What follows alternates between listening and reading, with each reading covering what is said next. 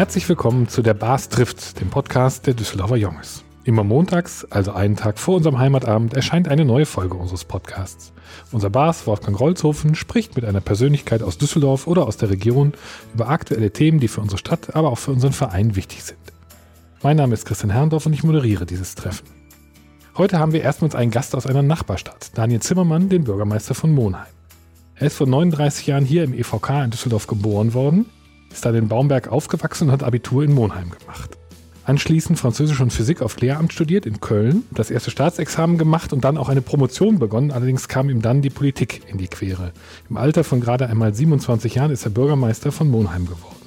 Er war damals der jüngste Hauptverwaltungsbeamte in Nordrhein-Westfalen. 2014 wurde er bei einem Gegenkandidaten mit 94 Prozent der Stimmen wiedergewählt. Im vergangenen Jahr sicherte er sich seine dritte Amtszeit mit 68,5 Prozent der Stimmen bei drei Gegenkandidaten. Lieber Wolfgang, ich glaube, Herrn Zimmermann als Bürgermeister von Monheim kennen die Düsseldorfer, auch äh, seine Partei Peto ist hier ein Begriff, aber viel mehr weiß man eigentlich nicht. Möchtest du das vielleicht mit unserem Gast erst einmal vertiefen? Sehr gerne, lieber Christian, lieber Herr Zimmermann, erstmal herzlich willkommen bei den Düsseldorfer Junges.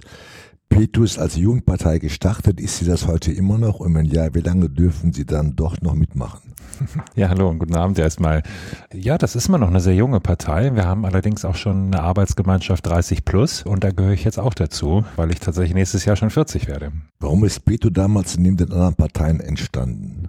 Ach, da war so ein bisschen Jux und Dollerei dabei. Wir haben 1999 die Situation gehabt, dass Jugendliche in Nordrhein-Westfalen bei Kommunalwahlen zum ersten Mal schon mit 16 und auch 17 wählen durften. Und zusammen mit Schulfreunden war ich damals genau in diesem Alter und wir haben dann einfach aus einer Laune heraus gesagt, dann gründen wir doch eine eigene Partei und treten an. Das ist so einfach, eine Partei zu gründen, oder? Das ist doch einfacher, als man denkt. Wenn man nämlich für die Partei, das war damals auch der ausschlaggebende Punkt, noch nicht volljährig sein muss. Die unabhängige Wählervereinigung, die funktioniert wie ein Verein, da braucht man sieben äh, volljährige Gründungsmitglieder nach dem Vereinsrecht. Das hatten wir nicht und deshalb haben wir uns entschieden, die Partei zu gründen und da hat uns niemand nach unserem Alter gefragt. Durften Sie dann auch in den Stadtrat schon einziehen mit, mit unter 18? Nee, das nicht. Das passive Wahlrecht hat man dann weiter erst ab 18 und so ist damals auch unsere Spitzenkandidatin zu ihrem Amt gekommen. Das war nämlich die einzige in dieser Clique, äh, die zum Wahltag schon volljährig war und damit war sie dann die Spitzenkandidatin. Wie würden Sie Ihre politische Agenda beschreiben? Ja, wir haben tatsächlich angefangen damals mit Themen, die einen als Jugendlichen dann interessieren. Da ging es um Fahrradverbindungen, Busverbindungen, auch Busticketpreise, wenn man halt eben noch keinen Führerschein hat, Öffnungszeiten vom Jugendclub und solche Dinge. Und wir haben das Programm dann später erweitert um äh, Kinder- und Familienfreundlichkeit, die bei uns in Monheim großen Stellenwert einnimmt. Und äh, später dann, als ich Bürgermeister wurde, ist tatsächlich auch noch die Wirtschaftspolitik dazu gekommen. Ich denke, heute decken wir da ein sehr breites Programm ab und das zeigen ja auch die Wahlergebnisse, dass wir in der letzten Wahlperiode und auch in der laufenden jeweils die absolute Mehrheit im Stadtrat bekommen haben. Und das kann man nur erreichen, wenn man wirklich auch ein breites Spektrum an Themen abdeckt. Und wie ist es gelungen, dass Peto keine kurzfristige Modeerscheinung war, wie die Piraten zum Beispiel? Ja, da war schon ein bisschen Glück dabei, aber natürlich auch Leute, die so verrückt sind, das dann über Jahre durchzuziehen. Denn tatsächlich kann man nicht erwarten, wenn man so eine Schülerpartei gründet, dann irgendwie direkt auch ins Bürgermeisteramt aufzurücken. Und man kann auch nicht erwarten, sofort eine Mehrheit im Stadtrat zu bekommen. Das hat ja über zehn Jahre gedauert. Und gerade in einer Altersgruppe, wo es auch viel Fluktuation gibt, wenn Leute Abitur machen, zum Studieren wegziehen, andere Pläne haben, dann ist das schon schwierig auch, da diese Kontinuität zu wahren. Aber das hat geklappt. Wie ist es mit einer absoluten Mehrheit im Stadtrat zu regieren? Das macht mehr Spaß als ohne absolute ja. wer, wer ist noch bei Ihnen noch im Stadtrat? Na, das klassische Parteienspektrum haben wir noch, also SPD, CDU, Grüne, FDP. Damit war es das dann aber auch. Wir haben keine Rechtsradikalen, keine Wählervereinigungen. Also das ist äh, schon, äh, ja, das sind wir und das etablierte Spektrum. Gab es mal Überlegungen oder Anfragen, Peto auch in anderen Städten zu gründen? Tatsächlich gab es die Überlegungen immer mal wieder, aber ich glaube, mit so einem Projekt würden wir uns übernehmen. Und das ist ja auch, glaube ich, mit ein Grund, warum die Piraten zum Beispiel gescheitert sind. Weil sie dann natürlich relativ schnell auch zum Sammelbecken werden für Leute, die vielleicht auch schon in anderen Parteien äh, gescheitert sind und das auch aus Gründen. Dann ist es einfach schwierig, auch ja da eine gemeinsame Programmatik aufrechtzuerhalten. Das ist auch, glaube ich, von der Organisation her schwierig, wenn man in verschiedenen Städten da die Organisation aufbauen muss. Ja, und der nächste Sprung, ich meine, wir leben natürlich auch in einem größten äh, Bundesland, das es in Deutschland gibt und dann so von der kommunalen Ebene bei uns mit 43 45.000 Einwohnerinnen und Einwohner dann auf ein Bundesland mit 17, 18 Millionen Einwohnerinnen und Einwohnern. Das ist natürlich ein gewaltiger Sprung und äh, ich glaube, das würde gar nicht funktionieren. Sie haben für viel Aufsehen gesorgt, dadurch, dass Sie die Gewerbesteuerhebesätze deutlich gesenkt haben und eben Unternehmen es äh, ja sehr schmackhaft gemacht haben, ihre Adresse nach Monheim zu verlegen und da eben Gewerbesteuer zu zahlen. Wie ist das? Das habe ich mich gefragt, wenn Sie äh, beispielsweise zum Städtetag fahren. Stehen Sie dann alleine in der Ecke und man sagt, oh, das ist der, mit dem man nichts zu tun haben will? Oder wie reagieren andere Kommunen auf Sie? Also ich bin da tatsächlich nicht besonders beliebt.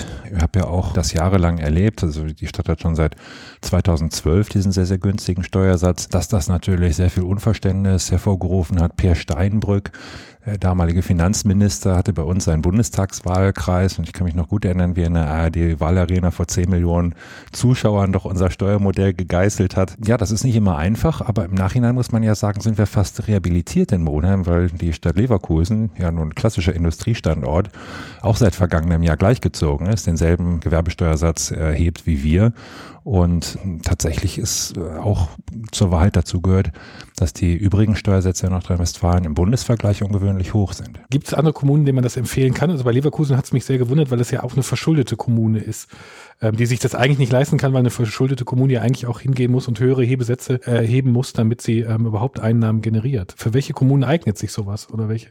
Wem würden Sie sowas empfehlen, damit Sie nicht mehr so alleine in der Ecke beim Städtetag stehen? Zur Wahrheit gehört auch dazu, dass natürlich wir auch dadurch profitieren, dass eben die Hebesätze in anderen äh, Städten hier in der Region relativ hoch sind. Gerade auch im Ruhrgebiet gibt es ungewöhnlich hohe Steuersätze und das ist natürlich auch Teil unseres Geschäftsmodells. Aber andererseits, glaube ich, ist auch die Lehre, dass man die Steuerschraube nach oben eben nicht überdrehen darf und viele Kommunen in NRW haben die Steuerschraube überdreht und dann ist man einfach nicht mehr wettbewerbsfähig, nicht nur mit dem Umland, sondern auch mit, mit dem europäischen Ausland. Die Niederlande haben eine einheitliche Unternehmenssteuer von 25 Prozent. Oberhausen zum Vergleich, die Stadt mit dem höchsten Gewerbesteuersatz, kommt auf eine Gesamtbesteuerung von 36 Prozent für Unternehmen. Und das ist natürlich sehr, sehr schwierig, dann auch noch äh, ordentliche Einnahmen zu erzielen. Hätten Sie denn das Gefühl, dass diese Kommunen was anders machen können? Weil es sind ja Kommunen, die dem Strukturwandel unterliegen, die, die hohe, Sozialausgaben haben. Ähm, haben die denn überhaupt die Möglichkeit, da äh, sich so, ja, die, die Schraube in die andere Richtung zu drehen? Ja, ich glaube schon. Ich meine, das ist natürlich ein komplexes Thema. Ich will jetzt nicht ähm, dem Stadtrat von Oberhausen die alleinige Schuld in die Schuhe schieben. Sie haben so ein paar Themen schon angesprochen. Ich würde aber noch ergänzen, auch tatsächlich eine Kommunalaufsicht, die in den vergangenen Jahrzehnten sehr darauf gedrängt hat, dass äh, also überschuldete Städte ihre Steuersätze erhöhen sollen. Auch eine ungewöhnlich hohe Abgabelast von unseren Steuereinnahmen, von der Gewerbesteuer behalten wir nur 20 Prozent in der Monheimer Stadtkasse. 80 Prozent gehen weg, weil wir kreisangehörig sind an den Kreis Mettmann, aber auch ans Land NRW in die Gewerbesteuerumlage. Zuletzt haben wir noch in den Fonds Deutsche Einheit eingezahlt, auch mit erheblichen Anteilen aus der Gewerbesteuer.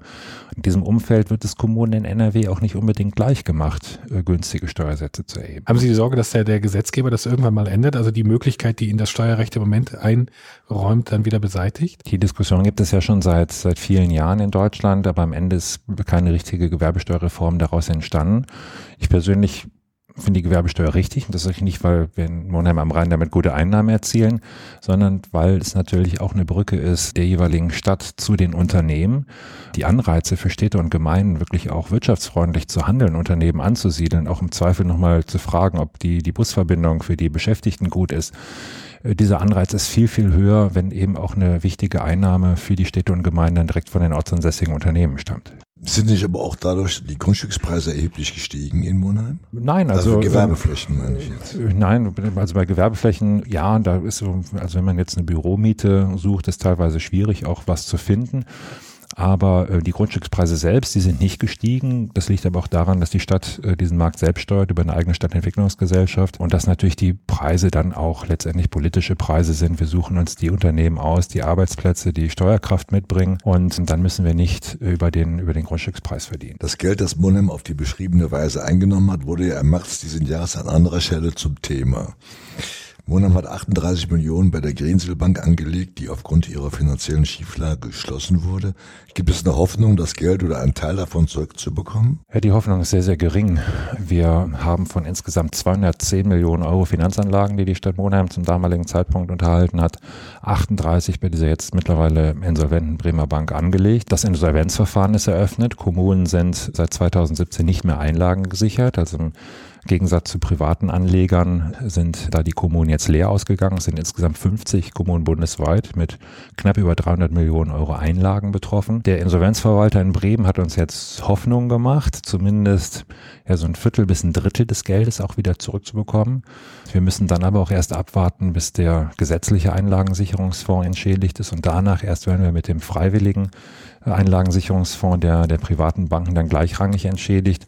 Und von unseren 38 Millionen werden wir vielleicht neun bis zehn Millionen wiedersehen, aber das auch erst in einigen Jahren. Okay. Ist der Stadtkämmerer noch im Amt? Ja, der ist noch im Amt und der ist, äh, wie ich, sehr bemüht, tatsächlich einmal nochmal aufzuarbeiten, was da schiefgegangen ist und zum anderen auch nochmal natürlich die Lehren daraus zu ziehen, wie wir mit unseren Anlagen in Zukunft umgehen. Wir haben ja ein Problem, das viele Kommunen eben nicht haben, nämlich auch mit Geld irgendwo Anlageprodukte platzieren zu müssen das auch noch mit dem Ziel Negativzinsen zu vermeiden. Ich meine, der Herr Baust, der war ja vor zwei Wochen hier im Gespräch, wenn wir zur Sparkasse gehen, dann verlangen die im Durchschnitt äh, minus 0,5 Prozent Verwahrentgelt. Und das auf 200 Millionen Euro ist auch eine Million, die jedes Jahr wegginge. Aber immer noch besser als 38 Millionen. Ja, hinterher ist man natürlich immer schlauer. Wenn wir gewusst hätten, dass das Geld verloren geht und dass die Bank pleite geht, hätten wir natürlich niemals da angelegt. Aber wir werden auch in Zukunft nicht umhin kommen. Hätten Sie mal Herrn Baust vorher gefragt. Ja, aber wenn, wenn der mir was anbieten würde für, für 0,1 Prozent plus, äh, dann würde ich da sofort abschließen. Ja, bei der Sparkasse. ja, es gab ja das berühmte Wort immer mündelsicher. Das ist das Problem bei diesen äh, kleinen, extremen Banken. Ich bin selbst Banker, daher weiß ich, wovon ich spreche. Das Deswegen. ist tatsächlich auch die Lehre. Wir werden jetzt in Zukunft weiter auch Geld bei Privatbanken anlegen, aber nur noch bei Privatbanken mit einer entsprechend hohen Bilanzsumme. 300 Milliarden Euro haben wir uns vorgenommen. Soll das Minimum sein, damit wir eben diese kleinen Nischenbanken äh, dann auch meiden. Die CDU in Monheim hat Strafanzeige gegen die Stadtspitze äh, gestellt. Ist da ein Verfahren oder wie, steht, wie sieht's da aus? Ja, also ich nicht, weil ich jetzt die CDU verteidigen will, aber es war ein ehemaliges CDU-Ratsmitglied, also okay, das persönlich dort Anzeige erstattet hat. Soviel ich weiß, äh, prüft die zuständige Staatsanwaltschaft hier in Düsseldorf immer noch, ob der Anfangsverdacht der Untreue gegeben ist. Ich glaube, dass der nicht gegeben sein wird, aber tatsächlich die Entscheidung, ob dann Ermittlungen eingeleitet werden überhaupt oder nicht, äh, die steht noch aus, die ist bisher nicht getroffen worden. Die Lehren, die Sie aus dem Fall gezogen haben, haben Sie, glaube ich, gerade schon erwähnt. Also noch größere Vorsicht bei Anlagen, besonders bei ausländischen Banken in meinen Augen. Und es gibt eigentlich nur Sparkassen oder aber Volksbanken, die und vielleicht noch äh, ein, zwei Großbanken und Landesbanken, die einigermaßen. Genau, das sind. sind zwei Kriterien, die in Zukunft gelten werden. Das ist einmal ein akzeptables Rating. Das hat Greensill, muss man allerdings auch sagen, gehabt. Ja, ja, aber das ist trotzdem eine Klitsche gewesen. Entschuldigung. Ja, nur, ja. aber trotzdem, ich meine, wir wissen ja auch heute aus dem Insolvenzverfahren, dass da erheblicher Betrug im Spiel war. Und das ist natürlich grundsätzlich die Frage, wie man sich dagegen schützt als Anleger, wenn man eben nicht die BaFin ist und auch entsprechend Einblick in den Interne hat. Aber tatsächlich neben dem Rating wollen wir nur noch bei großen Privatbanken anlegen und 300 Milliarden Bilanzsumme, das trifft vielleicht auf eine Deutsche Bank, auf eine Commerzbank äh, zu, aber auf viele andere dann schon nicht mehr. Und öffentlich-rechtlich nicht zu vergessen. Ja klar, aber das sind natürlich die dann wiederum mit den Verwahrentgelten, die wir auch möglichst vermeiden. Aber ich habe lieber 0,3, die ich bezahlen muss, als 38, die ich verliere. Du hast aber, glaube ich, auch gar keine 200 Millionen auf der hohen Kante. Ja, das, nein, aber das ist, ist, ja immer so. Das ist ja bei all, auch bei Kunden und bei Firmen. Ne? Die Gier nach mehr, die Halskrankheit, äh, dafür das Risiko umso höher. Denn umsonst zahlen die ja nicht 0,1 plus. Das ist einfach eine alte Lehre. Aber daraus lernt man ja auch nur. Ja, jetzt reden wir wieder über Themen, von denen ich Ahnung habe. Ähm, öffentlicher Personennahverkehr. Sie haben einen kostenfreien äh, ÖPNV in, in Monheim. Wie genau funktioniert das? Das funktioniert so, dass die Stadt Monheim für alle Bürgerinnen und Bürger ein Abo abgeschlossen hat äh, bei unserem eigenen Nahverkehrsunternehmen, das wiederum Mitglied im, im VRR ist. Und die Monheimerinnen und Monheimer können auch mit der Preisstufe A quasi im eigenen Stadtgebiet, auch noch im Langenfelder Stadtgebiet und bis zum S-Bahnhof in Hellerhof äh, kostenlos fahren. Und darüber hinaus müssen sie entweder ein ein höherwertiges Abo dann äh, kaufen oder mit Einzelfahrkarten dann eben ähm, aufstocken. Mhm. Das heißt, und Ihr Verkehrsbetrieb zahlt dann die Summe an den VRR, also das ist der, der Eigenanteil, den Sie dann quasi dahin geben. Genau, das ist jetzt ein bisschen kompliziert, weil alle Verkehrsunternehmen im VR eine sogenannte Einnahmeaufteilung betreiben. Das heißt, wir verdienen natürlich dann wieder mit den Fahrgästen, die wir selbst äh, transportieren, während jemand, der dann Monheimer, der bei uns in der Stadt im Rheinbahnbus sitzt, äh, natürlich dann dort auch zu der Einnahme beiträgt. Unterm Strich äh, kostet uns das rund dreieinhalb Millionen Euro pro Jahr. Äh, wir rechnen auch mit rund eben dreieinhalb Millionen Fahrten, die die Monheimerinnen und Monheimer dann abwickeln. Jede Fahrt kostet die Stadt rund einen Euro. Und wir hoffen natürlich, dass wir jetzt Leute auch in die Upgrades bekommen. Wenn man äh, ja ein höherwertiges Ticket haben möchte, zum Beispiel wenn man nach Düsseldorf pendelt, dann braucht man Preisstufe B und dann zahlt man quasi nur noch den Aufpreis. 40 Euro monatlich werden gut geschrieben, weil man ja bis zur Stadtgrenze schon von der Stadt bezahlt hat. Und darüber hinaus zahlen die Kunden dann eben selbst. Und da hoffen wir, dass wir eben auch für unsere eigene Nahverkehrstochter da nochmal zusätzliche Einnahmen erzielen, die sogenannten Gelegenheitsfahrer zu Vielfahrern machen, indem sie dann wirklich auch ein Abo haben und die gibt es ja auch in Deutschland, gar nicht so kleine Gruppe, 40 Prozent Totalverweigerer, die niemals Bus und Bahn nutzen. Und da hoffen wir, einige von denen wenigstens zu Gelegenheitsfahrern zu machen. Haben Sie schon was zur Wirkung, also das irgendwie schon messen können, was das bewirkt hat, seitdem Sie das eingeführt haben? Naja, wir haben das eingeführt am 1. April 2020. Das war jetzt nicht der, der optimale Startzeitpunkt, okay, verstanden. Äh, weil wir da gerade in den ersten Lockdown gefallen sind. Aber tatsächlich begleitet die RWTH Aachen das Ganze wissenschaftlich. Wir haben jetzt schon mal eine Zwischenauswertung bekommen und unser Fahrgastrückgang in der Corona-Zeit ist deutlich geringer als bei anderen Verkehrsunternehmen in der Region. Und insofern glauben wir schon, dass wir da Leute zum Umstieg bewegt haben.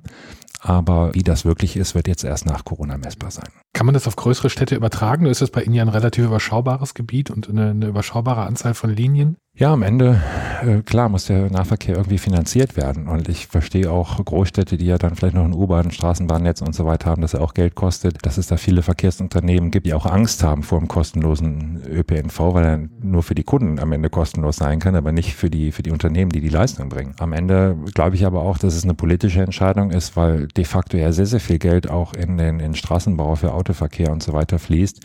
Und wenn man die Verkehrswende will, darf man nicht nur mit Verboten arbeiten. Unsere Einzelhändler, die könnten schließen, wenn wir jetzt auf die Idee kämen, eine, eine autofreie Innenstadt machen zu wollen. Ich glaube eher, dass wir positive Anreize setzen müssen, damit Leute wirklich umsteigen. In welchem Zusammenhang steht der autonom fahrende Bus dabei? Ist das eine Linie, die, die kostenfrei ist oder das wo ist, ist der unterwegs? Das ist eine ganz normale Linie, die bei uns die Innenstadt, den Busbahnhof mit der Altstadt verbindet. Das ist eine Strecke, ähm, die mit einer Schleife hin und zurück ja etwa zweieinhalb Kilometer lang ist. Und auf der fahren diese autonomen Busse sieben Tage die Woche im 15-Minuten-Takt. Und ich kann ja nur alle einladen, das auszuprobieren. Für die Düsseldorfer Hörerinnen und Hörer muss ich aber sagen, äh, die müssen sich dann bitte ein Ticket kaufen. Genau. 2,90 Euro, glaube ich. Ich war jetzt mehrmals in Monheim, weil diese tolle Kunstausstellungen ja. haben. Und bin immer sehr beeindruckt, wenn ich bei Ihnen bin, am Rhein entlang in dieser der neuen Kunsthalle. Sie haben auch die Gänseliesel von Lippertz. Mhm. Wie kam sie an Markus Lippertz? Das ist tatsächlich ein Kontakt gewesen unserer früheren Kämmerin, ähm, die Frau Neul, die hat ähm, lange Zeit hier in Düsseldorf äh, bei der Stadtverwaltung gearbeitet, bevor sie in Monheim Kämmerin geworden ist. Heute ist sie Bürgermeisterin in Sprockhövel und sie hat für die Stadt diesen Kontakt hergestellt.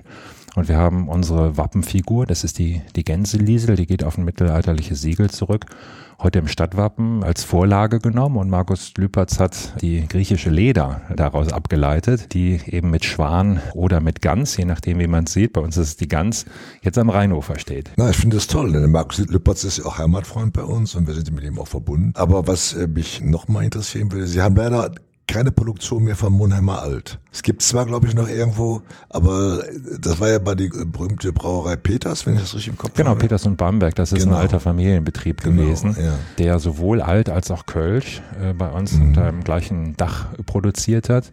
Das Kölsch gibt es noch. Peters Kölsch ist ja auch ein kleines Brauhaus in der, in der Kölner Altstadt aber das Monheimer Alt wird zurzeit nicht mehr gebraucht. Wir haben in der Zwischenzeit eine kleine Biermanufaktur in der Altstadt gehabt, die jetzt aber auch nicht mehr läuft. Im Moment kommt tatsächlich das Kölsch bei uns aus Monheim, also dieses Mischgetränk aus, aus Alt und Kölsch.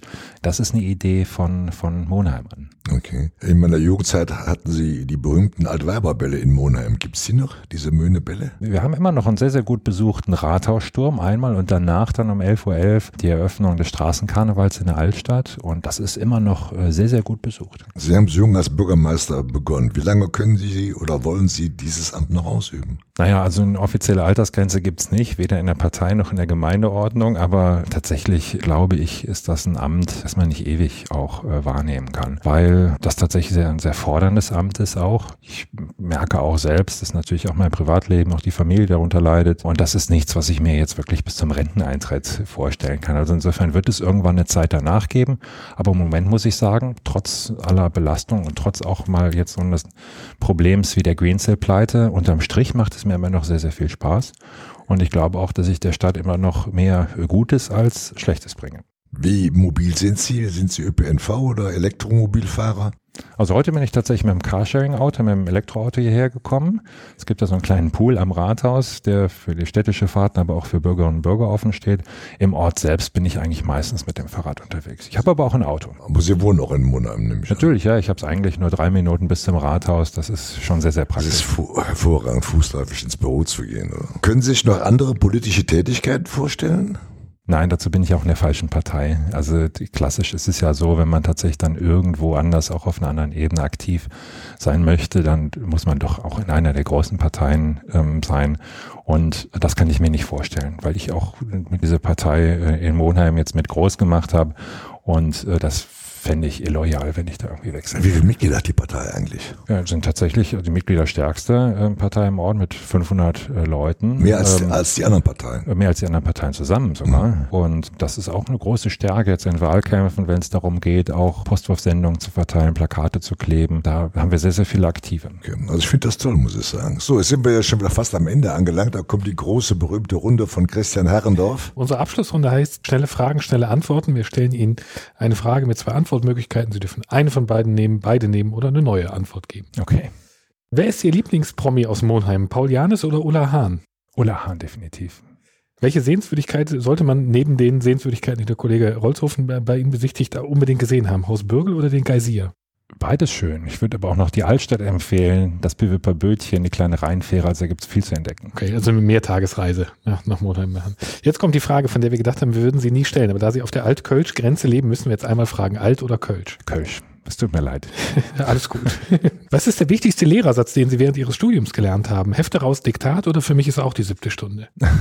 Weder noch. Ich habe die Schule ja selten von innen gesehen, weil ich nach meinem Studium dann direkt auch eine, erst eine Promotion und äh, dann hinterher in der Politik gearbeitet habe. Also Unterricht habe ich tatsächlich nie gemacht. Wie oft tragen Sie Ihre Amtskette? So gut wie nie oder bei jeder sich bietenden Gelegenheit? Wir haben in Monheim gar keine Amtskette. Deswegen habe ich kein Bild von Ihnen mit Amtskette gefunden. Ich habe mich immer gewundert und dachte, vielleicht äh, legt er die nur selten an oder bei besonderen Gelegenheiten, aber dann liegt es daran, dass es gar keine gibt. Haben wir wieder was gelernt.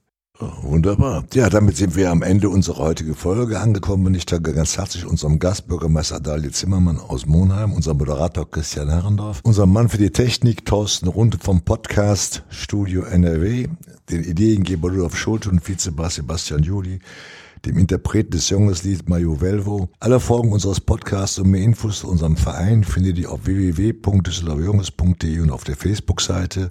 Und jetzt wie an jedem Dienstagabend, obwohl wir heute Montag haben, Mats ab für das Jungeslied.